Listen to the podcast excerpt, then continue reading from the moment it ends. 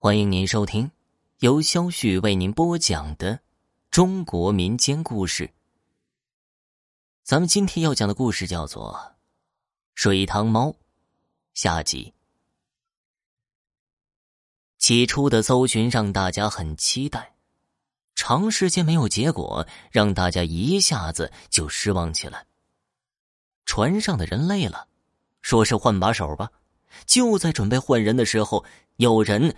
勾到了东西，拉不动，边上的人帮着用力一拉，一堆带着淤泥的东西从水里被拉了起来。待淤泥稍稍的散了，一看什么都没有，大家的心被提到嗓子眼儿，又一下子沉了下去。不知道谁眼尖喊了一声：“钉耙上有布条。”这一喊可不得了了。钉耙收回来，仔细一看，的确是一条花布，而且不是那种泡烂的，找到地方就好办了。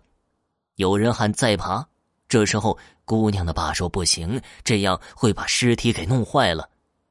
众人一听才反应过来，是啊，这倒是个很严重的问题。人已经死了，指不定被害成什么惨样，再这样弄，这不是让他更加的遭罪吗？可是不这么弄，要怎么办呢？横竖不能下水呀。眼瞅着就要天黑了，妇女孩子都回家做饭了，剩下的就是劳动力在岸边。就在大家焦急的时候，一个外姓人，姓刘，也是本村的，早年间迁来的，算得上是原住民了。这人是个退伍军人，三十几岁，正是血气方刚的时候。我读大学的时候，有次洗澡还遇见这个人。按辈分，我得喊他爷爷。那会儿啊，他已经上了年纪了，可一身的腱子肉那是没话说了，奔六十的人了，身上的肌肉看上去比一般小伙那都要结实。就是这么个人，站出来对姑娘父亲说：“老叔啊，甭着急，我来。”你等我回家取个东西，我下水里去，一定把您姑娘给捞出来。姑娘的父亲起先将信将疑的，等回过神来，姓刘的已经转身抄家跑了。不一会儿便回到岸边，众人见他手里握了把未见过的尖刀，用现在的话说叫匕首。他什么也没说，就脱的只剩条贴身的短裤，把匕首往嘴里一叼。姑娘父亲刚要上前说些什么，就见姓刘的腾的一下扎进水里，一个猛子就到了勾出衣服的地方，露头换了口气，又扎了下去，把钉耙拿出水，别伤着他。不知道谁喊了一声，原本安静的人群里被吓了一跳，大家注视着水面，大气都不敢出了。姓刘的下水的水面上不断的冒出水泡，浮起来的还有一些黑色的已经散开的淤泥。约莫两分钟，姓刘的重新浮出水面，冲人群喊了声：“拿绳子！找到了，埋在河底泥里，弄不动。”这一喊呢，大家紧张的心都松了一口气。突然，姓刘的身后数米，哗的一声，像是很大的浪头。众人脸色大变，姓刘的反应迅速，立刻手握匕首，转身就钻进水里。岸上的人纷纷喊小心，跟着便又是一阵锣鼓喧天。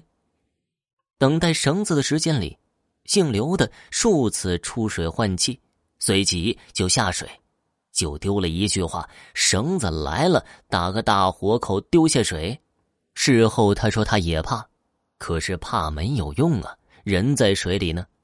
头露出水面才叫怕，水下什么都看不到。那时候上岸或者上船根本来不及。要是那东西是冲他来的，跑是跑不了了，不如拼了。要不说当过兵的，就是勇猛有脑子，短短几秒就把形势分析透彻，并做出正确的判断，决定一下便义无反顾。也不知道是他真猛，还是岸上的动静起了作用，他最终。没遇到水塘猫，最后一次下水就一次性的把绳子套在尸体身上，出了水便喊船上的人一起用力拉。尸体出水了，还真和之前一个老人说的一样，嘴巴、鼻孔、耳朵，只要是带孔的地方，都用淤泥塞得满满当当的。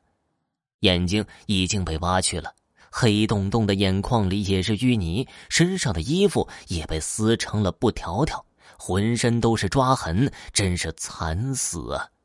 姑娘父亲哭着对姓刘的千感恩万感谢。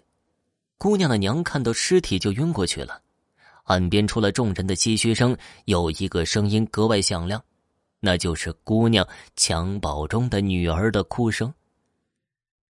这小女孩辈分上，算作我的妹妹，人长得漂亮，性格也好。